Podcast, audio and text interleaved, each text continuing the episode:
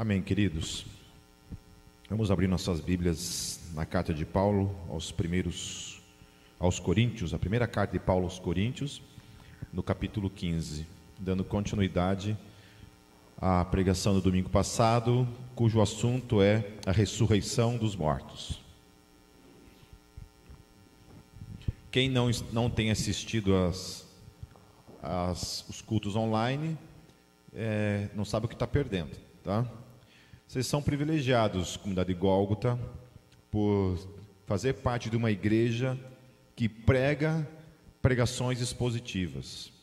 A gente, pela graça de Deus, assim, há, alguns anos já eu tenho pregado expositivamente as Escrituras, né? Então a gente, olha, praticamente quase todo o Novo Testamento eu já preguei de modo expositivo. Então, os quatro evangelhos foram pregados de modo expositivo versículo por versículo. É, Atos dos Apóstolos, Gálatas, Efésios, 1 e 2 Tessalonicenses, o livro do Apocalipse foi pregado expositivamente. Eu acho que nenhum pastor na face da terra fez isso, só eu que sou louco para fazer isso. E mais um monte de outros textos do Antigo Testamento, a gente já pregou Gênesis, Êxodo, e estamos aqui hoje, em 1 Coríntios. Se eu não me engano, acho que faltam só mais quatro livros do Novo Testamento para serem pregados expositivamente. Então, isso é muito rico porque você vai tratando o texto versículo por versículo e isso enriquece muito a tua teologia, o teu conhecimento. Então, aproveitem isso, sabe?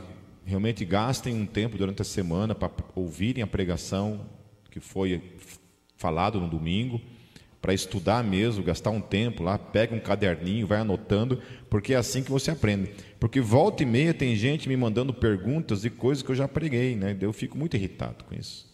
Significa que essa criatura ou nunca entendeu nada ou nem assiste o culto online. Então, assim, aqueles que estão em casa, né, que acham ruim vir uma vez por semana para a igreja, porque é muito longe, né?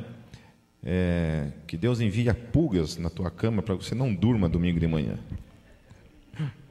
Amém? Em nome de Jesus. Faz assim com a mãozinha, assim, receba, em nome de Jesus.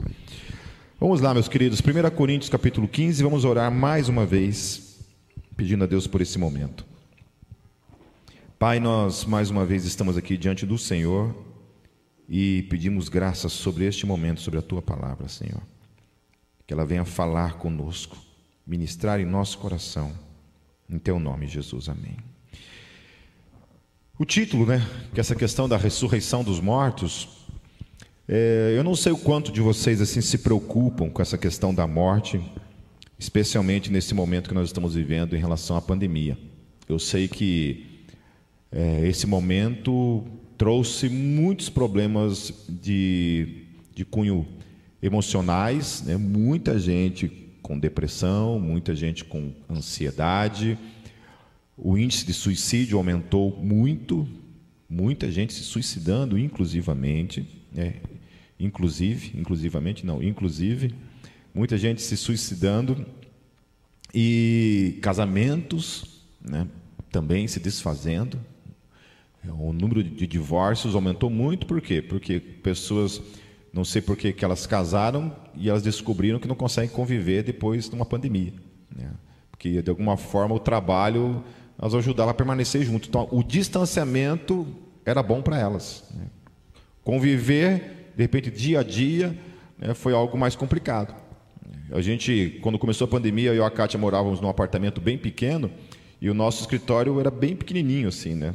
Ficava muito perto, né? Então era igual tipo gato cachorro, né? Volta e meia, um tava um ocupava o espaço do outro assim, meio que saía briga o negócio, né? E graças a Deus a gente conseguiu mudar para uma casa maior e agora cada um tem o seu escritório, mas tá uma paz lá em casa, vocês não têm ideia. É, mas é uma questão assim, né? esse negócio do convívio também foi uma coisa né, complicada. Né? Mas uma outra coisa que foi a causa do assunto aqui em questão, que é essa questão do medo da morte. Que isso muita gente ficou com medo, né? porque muita gente perdeu pessoas próximas, né? coisas assim que a gente só realmente descansa em Deus e na nossa esperança do porvir, na esperança da ressurreição. Porque a cada caso acontecendo aí que a gente fica sem É, graças a Deus, assim, não sou eu que preciso fazer o velório dessas pessoas, porque é complicado, né? Complicado. É, mães que têm pais, né? Às vezes perde os pais mesmo. É, eu sei de uma família que três irmãos morreram na família. Entendeu? Então, praticamente a doença dizimou a família toda. Os pais já haviam morrido, ficou só o irmão mais velho. Três irmãos foram levados por essa doença. Então, não é uma brincadeira, nós estamos aqui nos reunindo como igreja, né? mas ainda é necessário todo o cuidado e, claro, que na dependência da graça, né, meu querido? Né?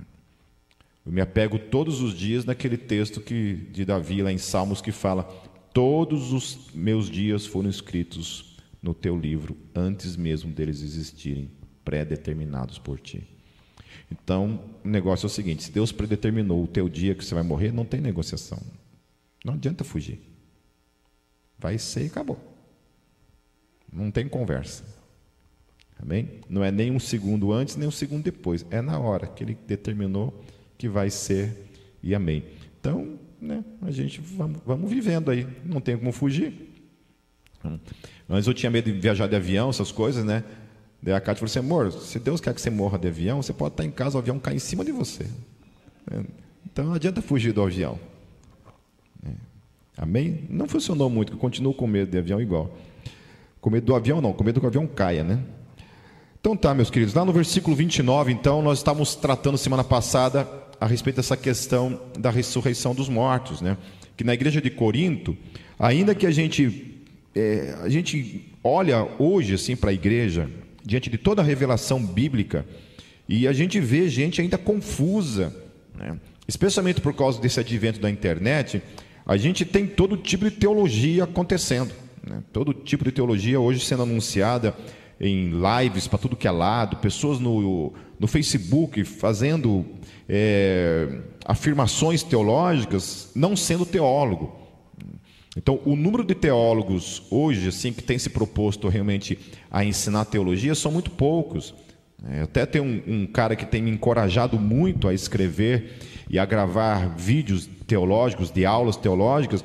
Ele tem falado isso para mim muito e me cobrado isso, porque, assim, Pipe, o, o ruim, o estragado, a heresia, as abobrinhas, né, os coachings da fé, estão aí, cara fazendo vídeos aí, gravando aí, expandindo uma teologia doentia, né?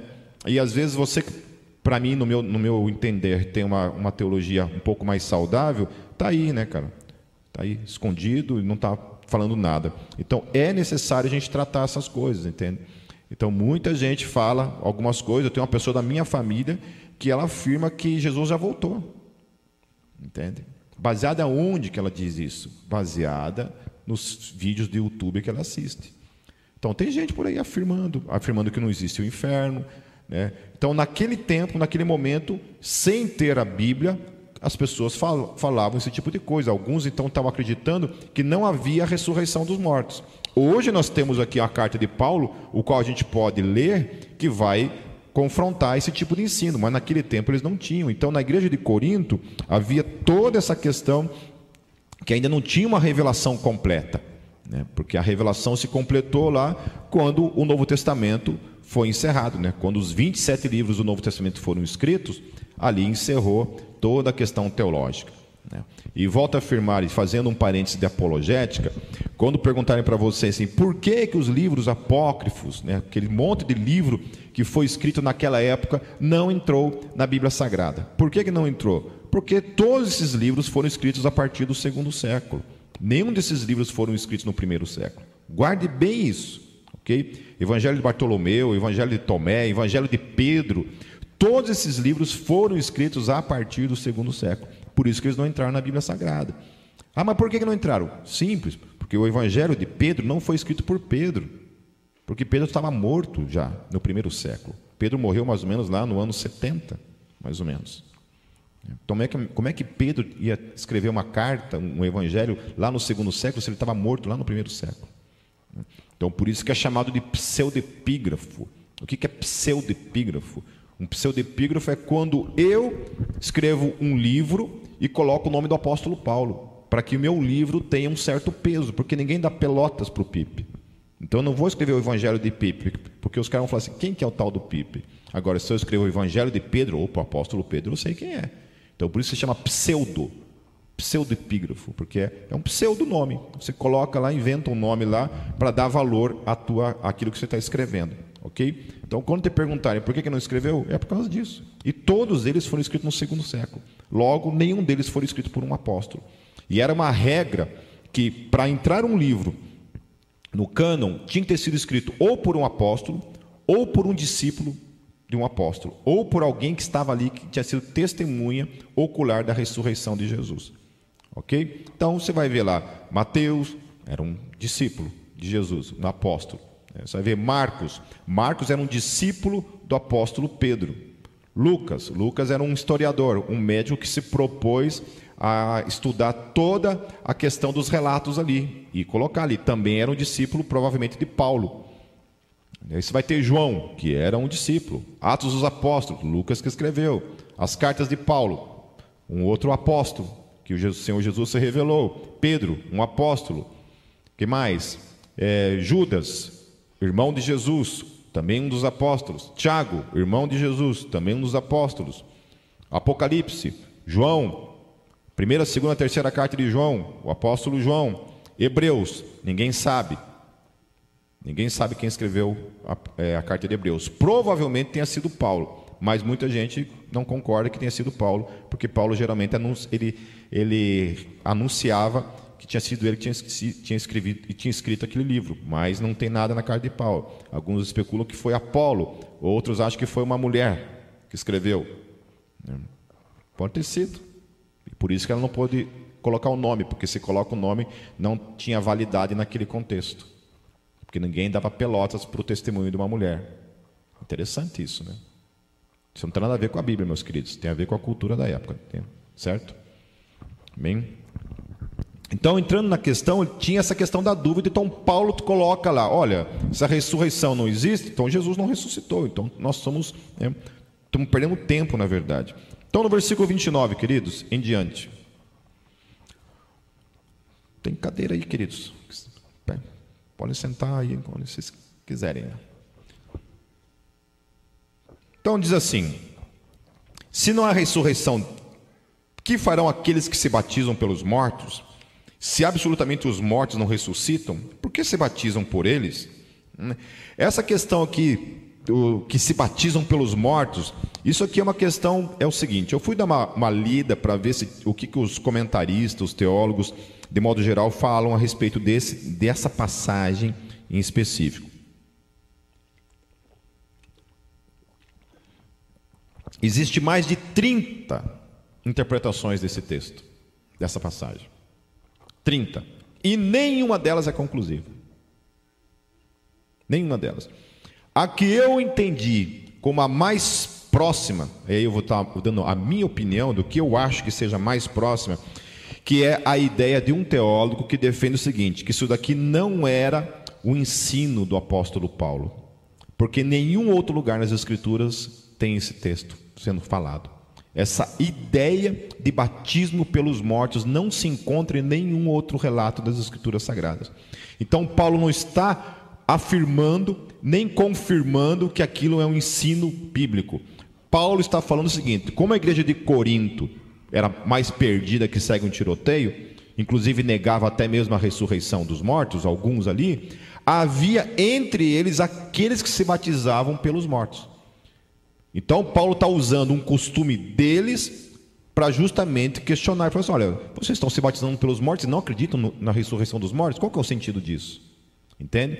Então, Paulo não está afirmando que você deve se batizar pelos mortos. O problema é que tem gente que pegou esse versículo e tornou isso uma doutrina dentro da igreja. E algumas igrejas daquela época começaram a se batizar pelos mortos. Entenderam? Inclusive, né, a Igreja Católica também tem algumas coisas ainda relacionadas a isso daqui, certo? Mas é um único texto nas Escrituras que falam sobre isso e, portanto, não tem como você criar uma doutrina baseada num único versículo e, né, e tornar isso uma prática dentro da igreja, né, dentro da sua eclesiologia.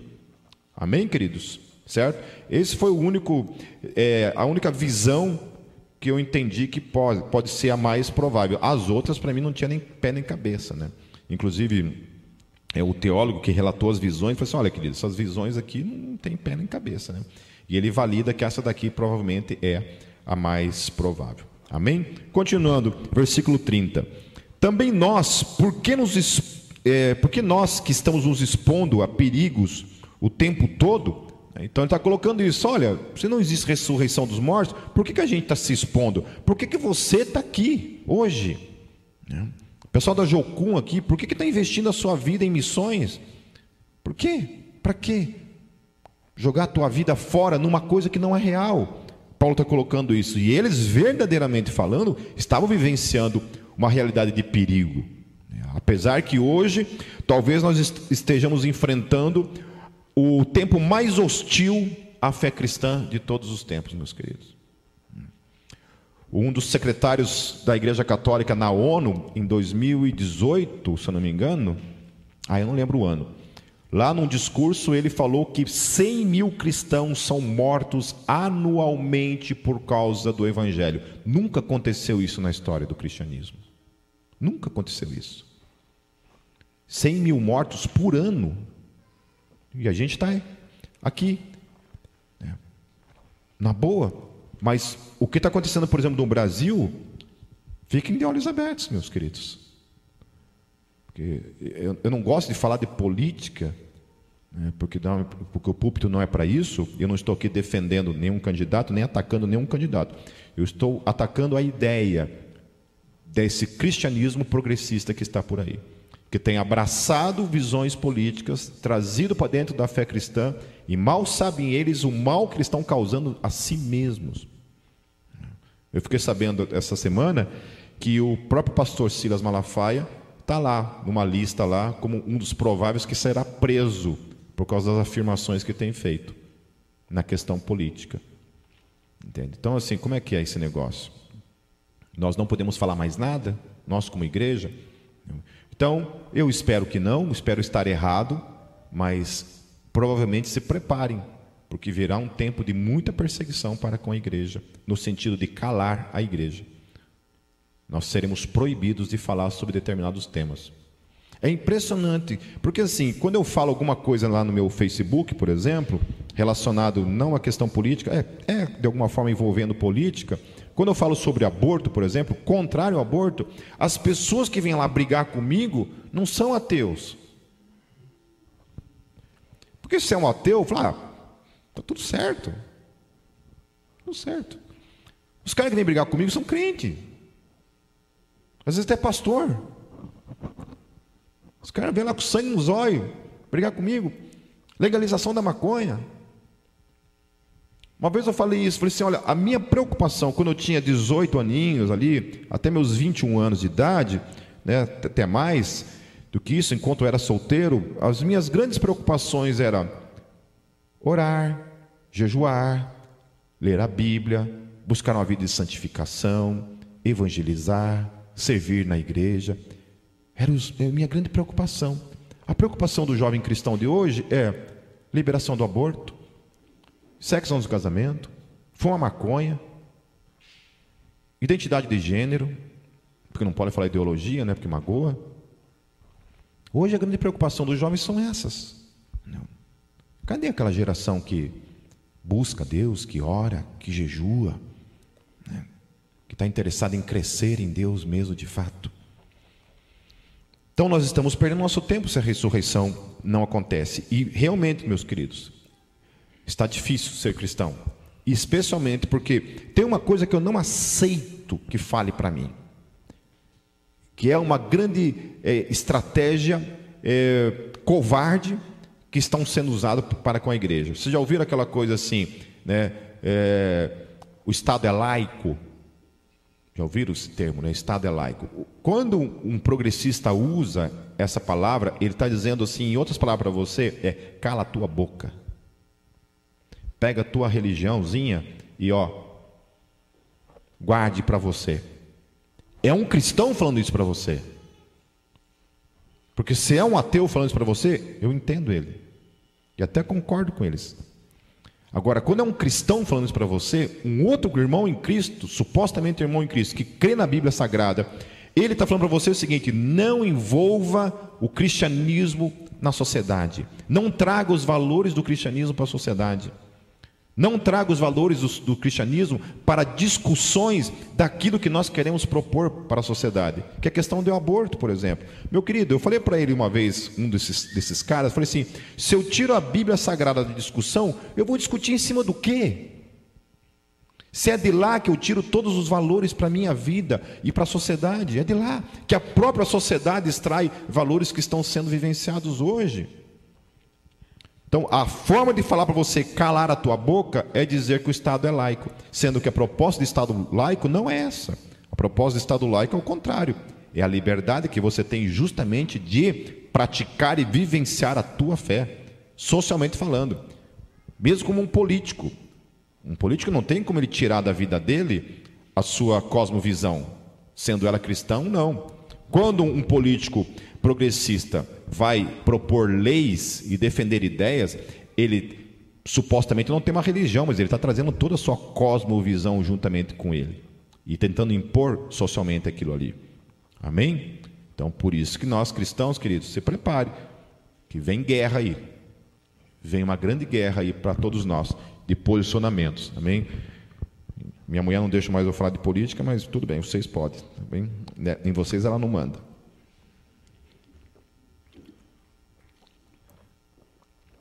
Então, versículo 31. Todos os dias enfrento a morte, irmãos. Isso digo pelo orgulho que tenho de vocês em Cristo Jesus, nosso Senhor. 32. Se foi por meras razões humanas que lutei com feras em Éfeso, que ganhei com isso? Se os mortos não ressuscitam, comamos e bebamos, porque amanhã morreremos. Amém? Então, se os mortos não ressuscitam, Estamos aqui perdendo tempo.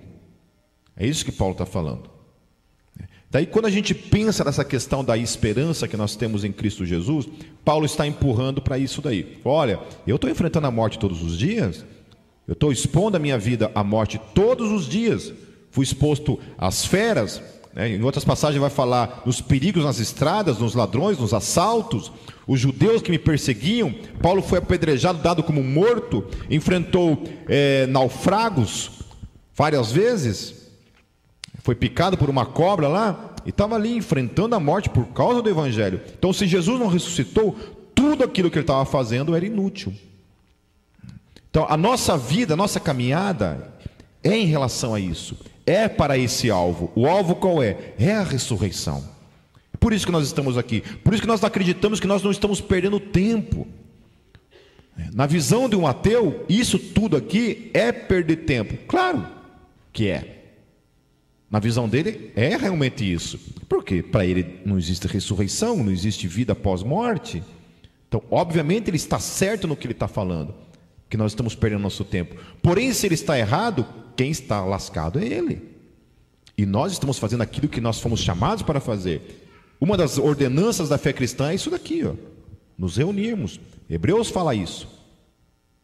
Não perca o costume de se reunir, como alguns o têm feito.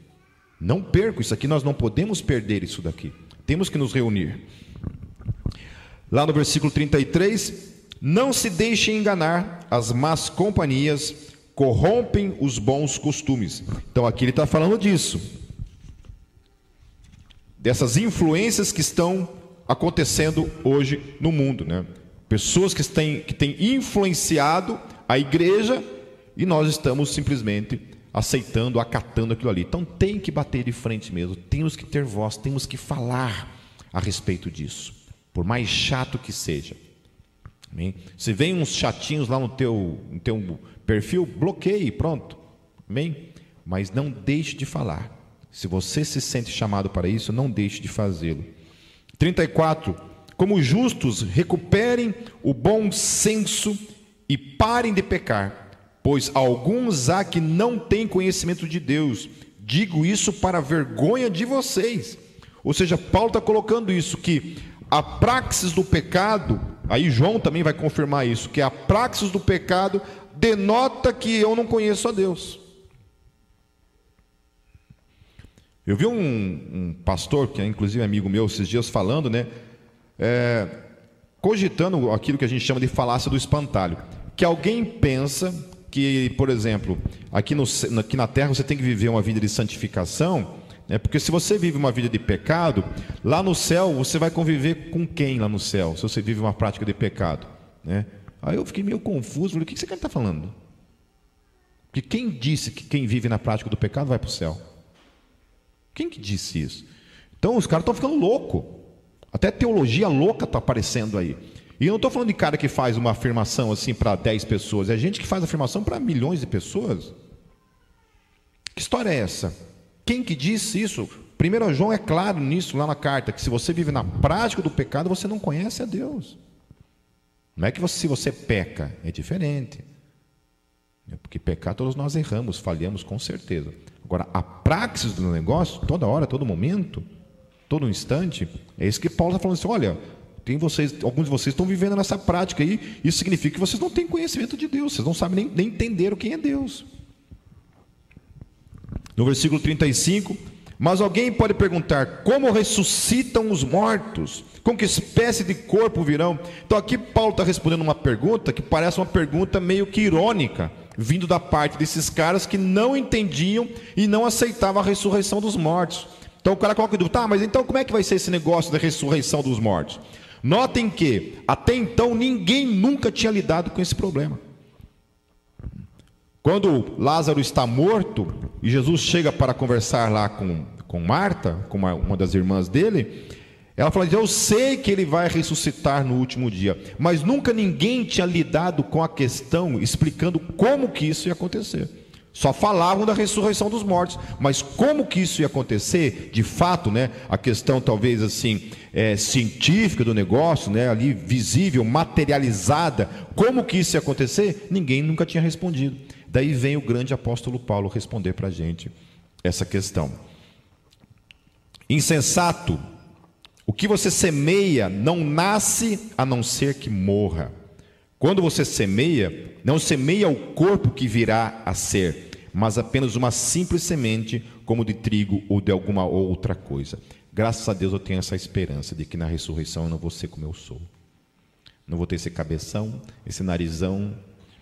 Alguma coisa melhor vai aparecer. A minha esperança. Né? Que essa lagarta, quando ressuscitar, seja uma borboleta. E não a mariposa. Né? Amém? É isso que Paulo está falando assim: olha, isso que você está aí, que essas sobrinhas aí, esses pneuzinhos aí, né? Esses cabelinhos brancos, essa falta de cabelo, qualquer coisa que seja, não é isso que vai ressuscitar. Glória a Deus. Amém? Toma posse em nome de Jesus. Amém? Tem uns que Deus ajudou, né, natural, na, na natureza, ser ressuscitado do jeito que está, já está bom. Agora eu acho que vou ficar muito bravo. Se tiver um espelho no céu, fala, ah, não, Deus, a mesma cara para sempre.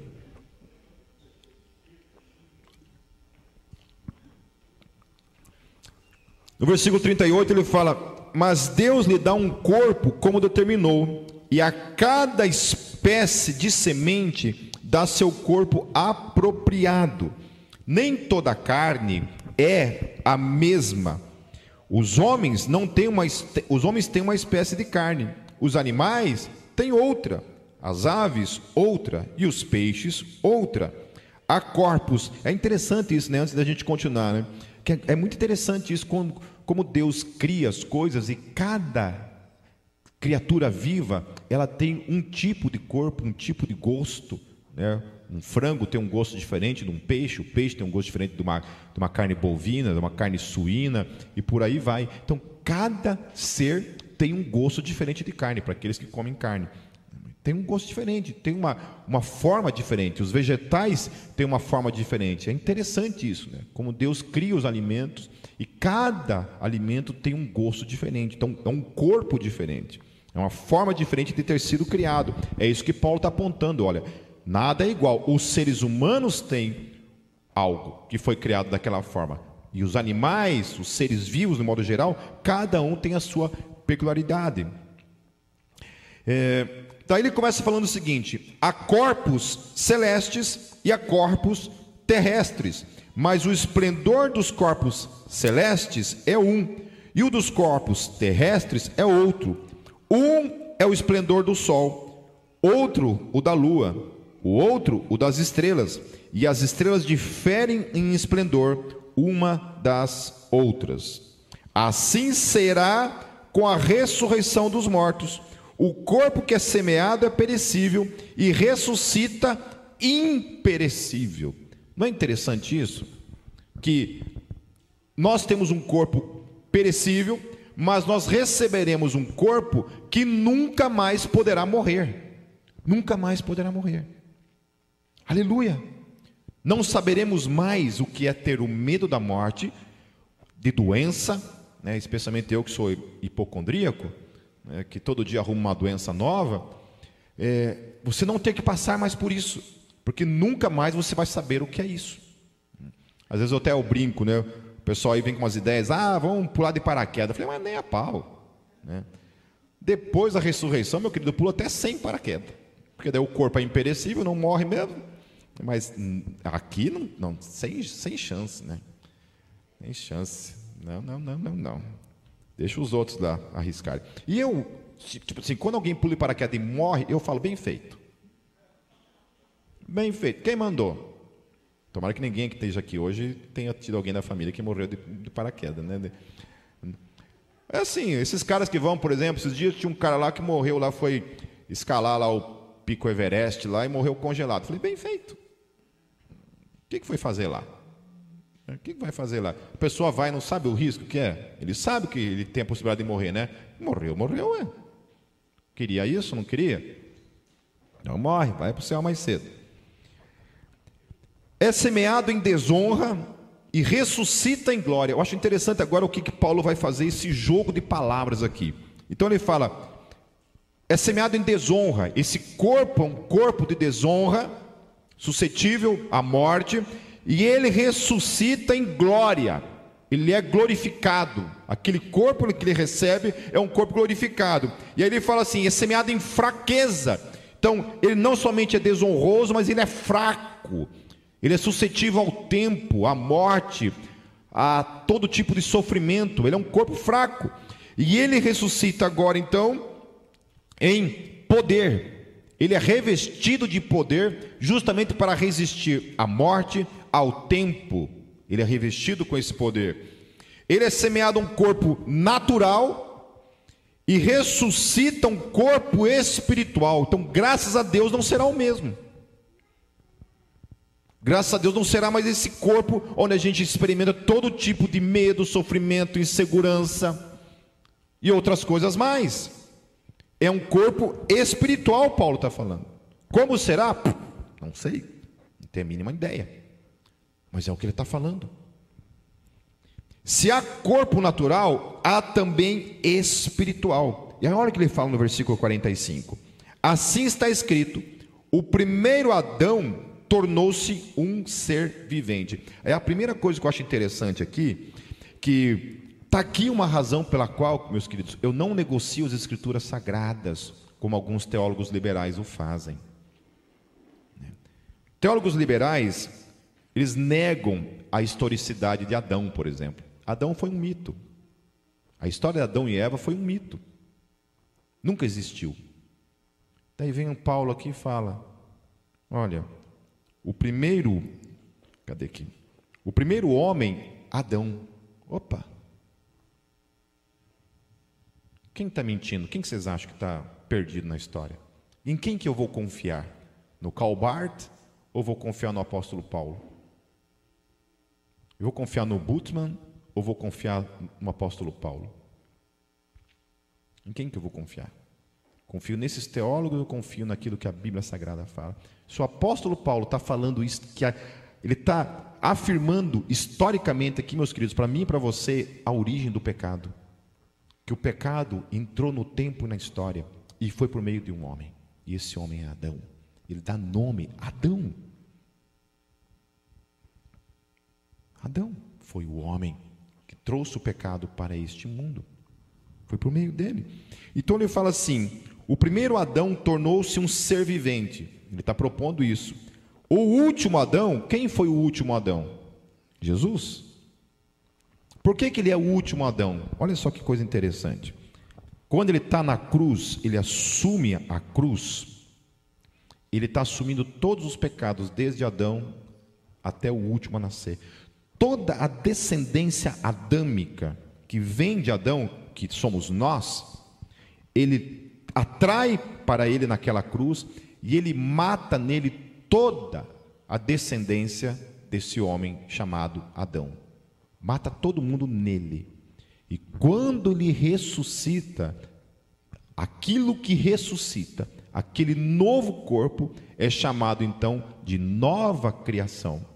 E nós somos inseridos também na sua ressurreição, portanto, tudo aquilo que está em Cristo agora, nós pertencemos a Ele, a essa realidade. Antes estávamos em Adão, e todo aquele que não está em Cristo permanece nessa realidade, morto em seus pecados, seus delitos, como descendência de Adão. Por isso que nós precisamos sair da descendência de Adão. Como que se sai da descendência de Adão? Morrendo na cruz com Cristo Jesus. Pelo meio da fé, crendo que Cristo morreu a minha morte, morreu tudo aquilo que estava, que era de Adão, que estava em mim, foi morto, crucificado com Cristo Jesus. Tudo que estava em Adão, Jesus assumiu na cruz e morreu juntamente com ele. Quando Cristo ressuscita, ele traz uma nova criação, a qual eu e você fazemos parte, que são os filhos de Deus, nascidos não da carne. Carne de quem? De Adão. Mas sim do espírito isso é nova criação. Nós somos nova criação. Nós não pertencemos mais à humanidade, meus queridos.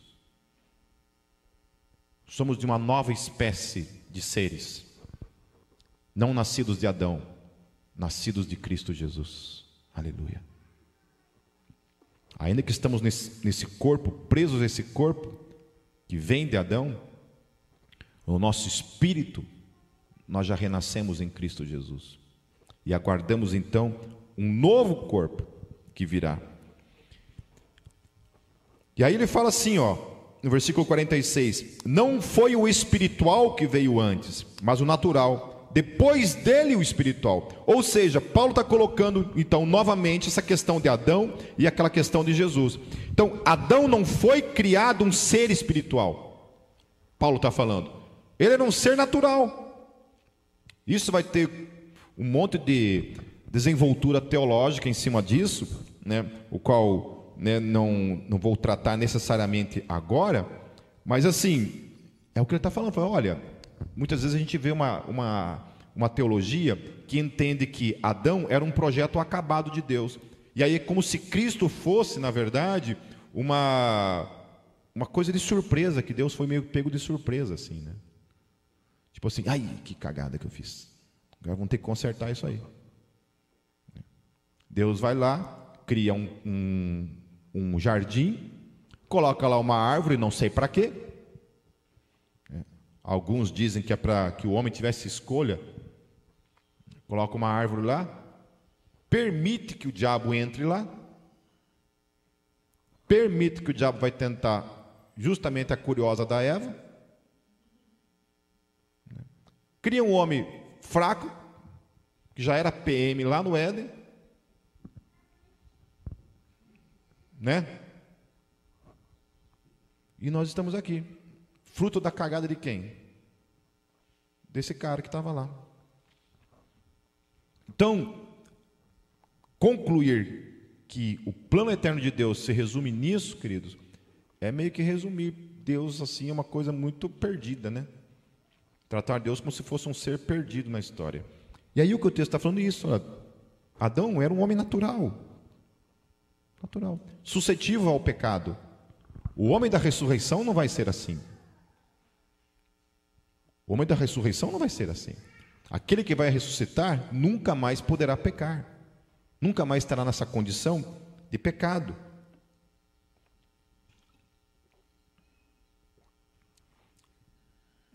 Versículo 47.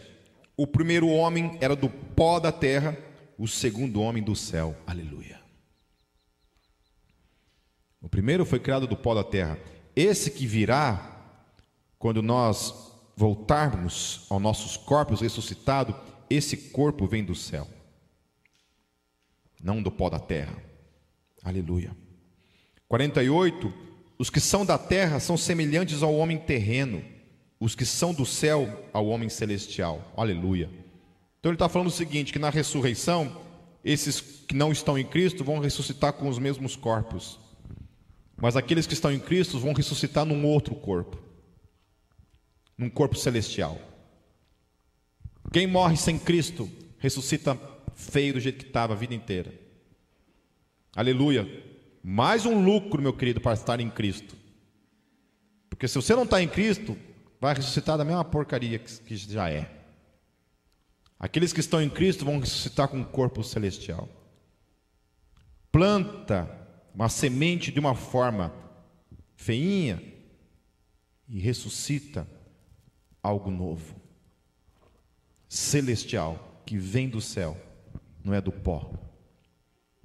Os outros vão ressuscitar com o mesmo corpo feito de pó.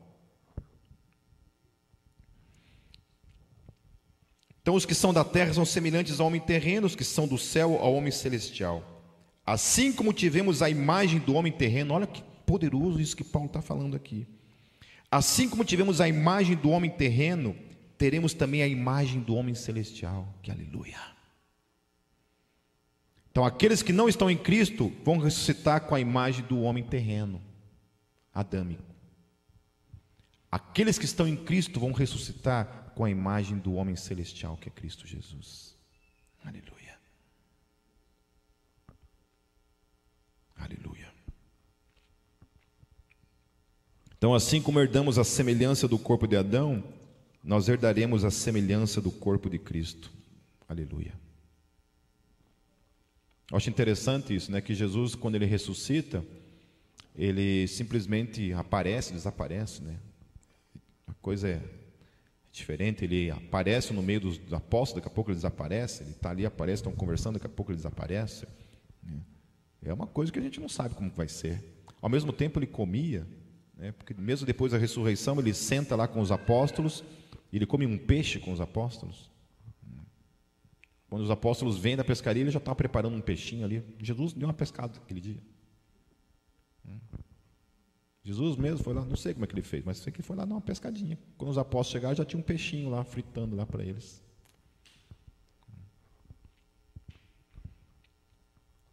Versículo 50. Irmãos, eu lhes declaro que a carne e sangue não podem herdar o reino de Deus, nem o que é perecível pode herdar o imperecível. Aleluia. Então não vai ser carne, não vai ser feito de pó, vai ser revestido de algo que a gente não compreende, mas é algo celestial. Porque ele vai falar mais para frente ali a questão do, daqueles que estiverem vivos, né? Então, eis que lhe digo um mistério: nem todos dormiremos, mas todos seremos transformados. O que, que ele está falando aqui? Que nem todos nós morreremos, mas seremos transformados. Então, no dia do arrebatamento, no dia da parousia, no dia da vinda de Cristo, nós então seremos transformados se nós estivermos vivos. Que coisa, né? Vai ser tipo Shazam, assim. Quando o cara gritar, Shazam, Você vai virar um. Dessa criança vira um. Né? Vira um tourinho. Que coisa legal isso, né? Imaginar isso. Isso é o arrebatamento. Essa história de arrebatamento secreto, meus queridos, não existe nas Escrituras. Não existe arrebatamento secreto nas Escrituras. Se Deus quiser, em nome de Jesus, essa semana eu termino meu livro de escatologia. Se Deus quiser. Faltam só dois capítulos para terminar. Aí vocês vão ver o que está escrito nesse livro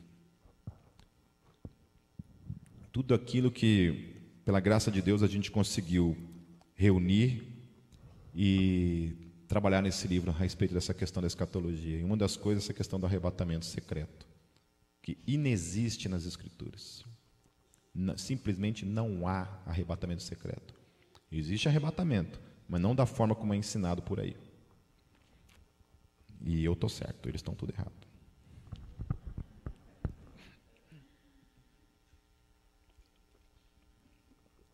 E isso não vem das minhas palavras, isso vai ser demonstrado pelas Escrituras, porque a minha questão sempre é essa. Eu sou um cara que sempre vou trabalhar em cima das Escrituras. É as Escrituras, nesse livro, é a Escritura refutando esses caras, não sou eu. Eu demonstro, versículo por versículo, o que o texto está falando. O que eu penso, deixo de pensar, não interessa. É o que a Bíblia está dizendo. E a Bíblia, eu afirmo para vocês mais uma vez, ela não ensina arrebatamento secreto. Do contrário, ela liga o arrebatamento, a parousia, a ressurreição, o juízo final, tudo uma coisa só, num único dia. São as palavras de Jesus, as palavras do apóstolo Paulo, as palavras do apóstolo Pedro, as palavras, as palavras de Daniel, são eles que afirmam isso, não sou eu. É preciso fazer muito malabarismo teológico para fazer as escrituras afirmarem algo que elas não estão afirmando. Amém? Então, orem por mim para que o Senhor não me arrebate até terminar esse livro. É, versículo 52, Cristo, quase encerrando. No momento, no abrir e fechar de olhos, ao som da última trombeta. Última trombeta. Amém? Última é última, não tem mais nada para acontecer depois disso. É o último anúncio da história. É o fim da história. Na última trombeta, é, aos, é, pois a trombeta soará, os mortos ressuscitarão incorruptíveis e nós seremos transformados. Então, faz uma divisão também é, estudando a questão escatológica, por exemplo, o pré-milenismo, é, eles fazem três ressurreições, querido. A primeira ressurreição, aí eles falam que vai ser essa aqui, onde os, os, que estão em Cristo Jesus vão ressuscitar, aqueles que são fiéis, tá? Não vocês gogotanos, tá? Aqueles que realmente são crentes de verdade, vão ressuscitar na primeira ressurreição. Daí o seguinte, o Espírito Santo é tirado da terra, é, essa, esses ressurretos são arrebatados, os que estiverem vivos são arrebatados, fica só os, só os gogotanos na terra, só os crentes meia boca e os judeus, que aí os judeus vão ter que, sem o Espírito Santo, porque o Espírito Santo vai ser tirado da terra, durante sete anos vem a grande tribulação, daí esses caras vão precisar morrer para provar que são discípulos de verdade, vão precisar se converter por meio da morte o negócio ali. Aí depois de sete anos, Jesus volta com aqueles ali. Ah, tem os pós-tribulacionistas que acham que Jesus vai voltar só depois de sete anos, né? Então tem lá pré-tribulacionista, que crê que Jesus volta antes da grande tribulação. Tem os mesotribulacionistas, que acreditam que Jesus vai voltar no meio da grande tribulação. E tem os pós-milenistas, que acreditam que Jesus vai voltar só depois da grande tribulação. Isso é só na, na área da, do pré-milenismo. E aí esses caras acreditam o seguinte, que depois de sete anos, aqueles que morreram durante o período de sete anos também vão ressuscitar. Os gogotanos e, o, e os judeus que morreram nesse tempo. E aí é o seguinte, Jesus vem e implanta um reinado de mil anos na terra. Depois de mil anos na terra, aí só os ímpios vão ressuscitar. Entenderam? Mas esquece isso. Vocês entenderam? Des, des, desentendam. Porque eu demonstro, biblicamente falando, que isso daí é o maior equívoco teológico que se tem ensinado nos púlpitos das igrejas. Praticamente de 90% das igrejas no mundo todo ensinam essa, essa escola teológica que é o pré-milenismo. E ela não tem base bíblica. Eu afirmo isso sem medo. Que ela não tem base bíblica. Continuando, então aqui Paulo trabalha essa questão da igreja porque ele está direcionando a palavra para a igreja. Mas isso daqui não está dividindo três ressurreições. Nesse momento que está acontecendo isso daqui, ligado à igreja, está acontecendo também a ressurreição dos ímpios, de modo geral. Então, pois é necessário que aquilo que é corruptível se revista de incorruptibilidade e aquilo que é mortal se revista de imortalidade. E aí tem uma pergunta que eu deixo para todos nós pensarmos em relação a isso. Por que que Deus não fez dessa forma? Lá no Éden, Porque um corpo incorruptível, o que você entende por corpo incorruptível? Que não pode o quê? Se corromper. Amém? Se meu corpo é indestrutível, significa que ele não pode ser destruído. Se ele é incorruptível, significa que ele não pode se corromper. Por que, que Deus não criou dessa forma? Hum? Fica aí com a tua crise existencial a partir disso.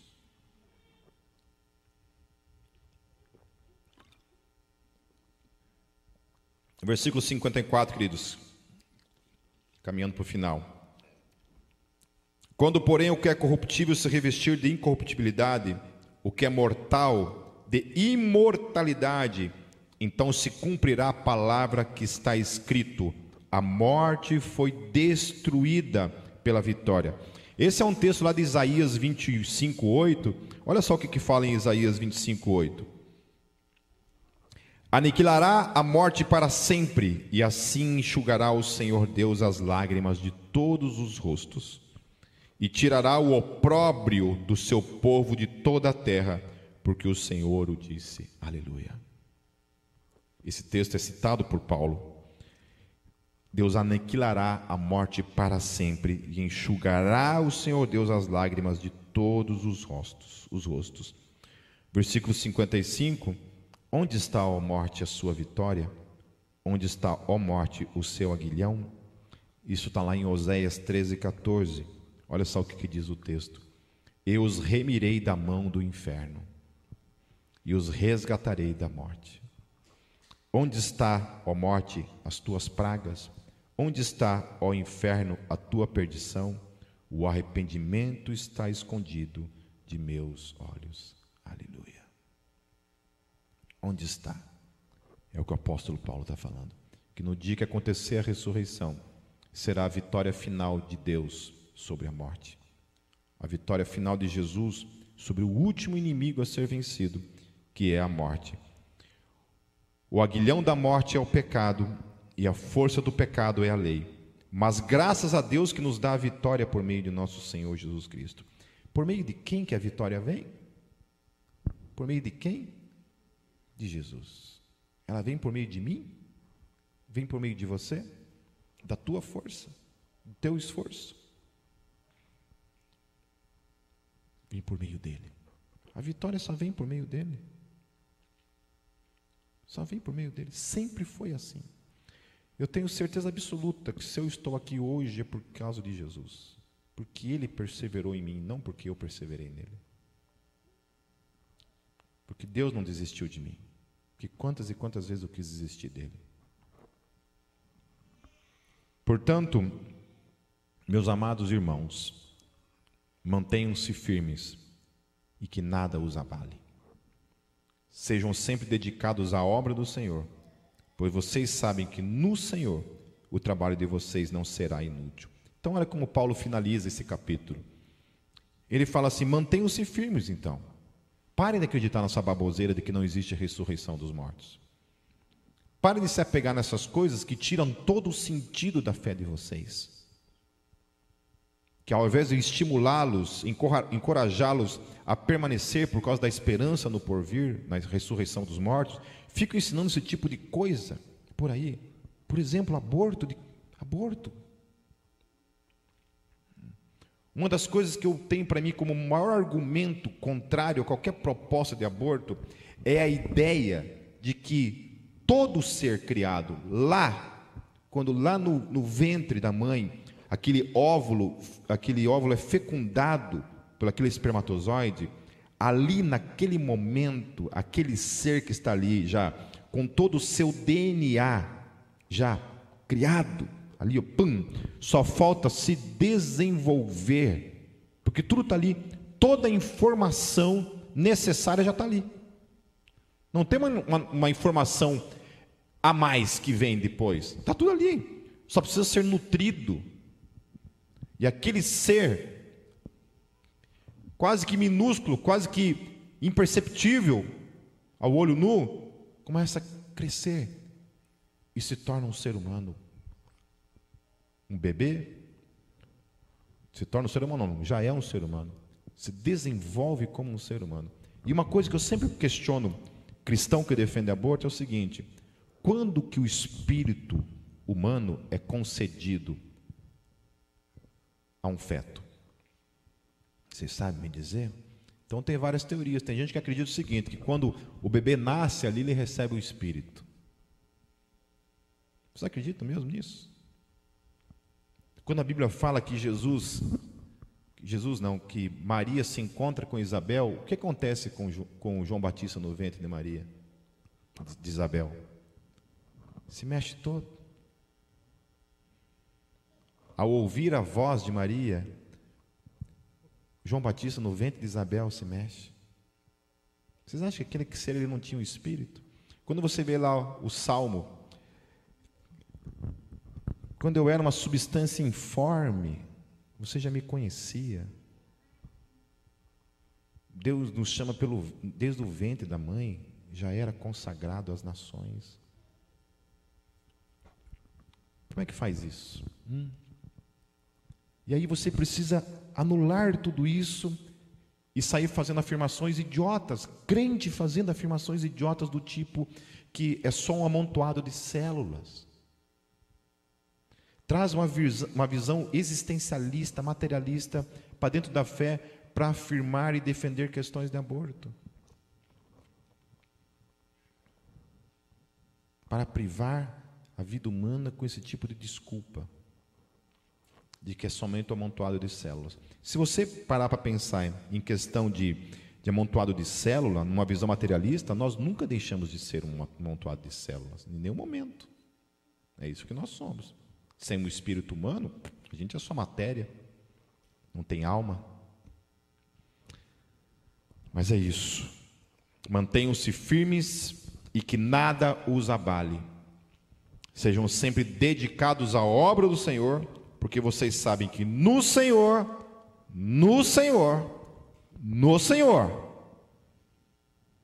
somente nele, o trabalho de vocês não será inútil. Porque tudo que nós fazemos aqui é projetado para essa grande ressurreição que virá. E que um dia nós teremos que prestar contas daquilo que nos foi confiado, como obra nesse mundo. Amém, meus queridos?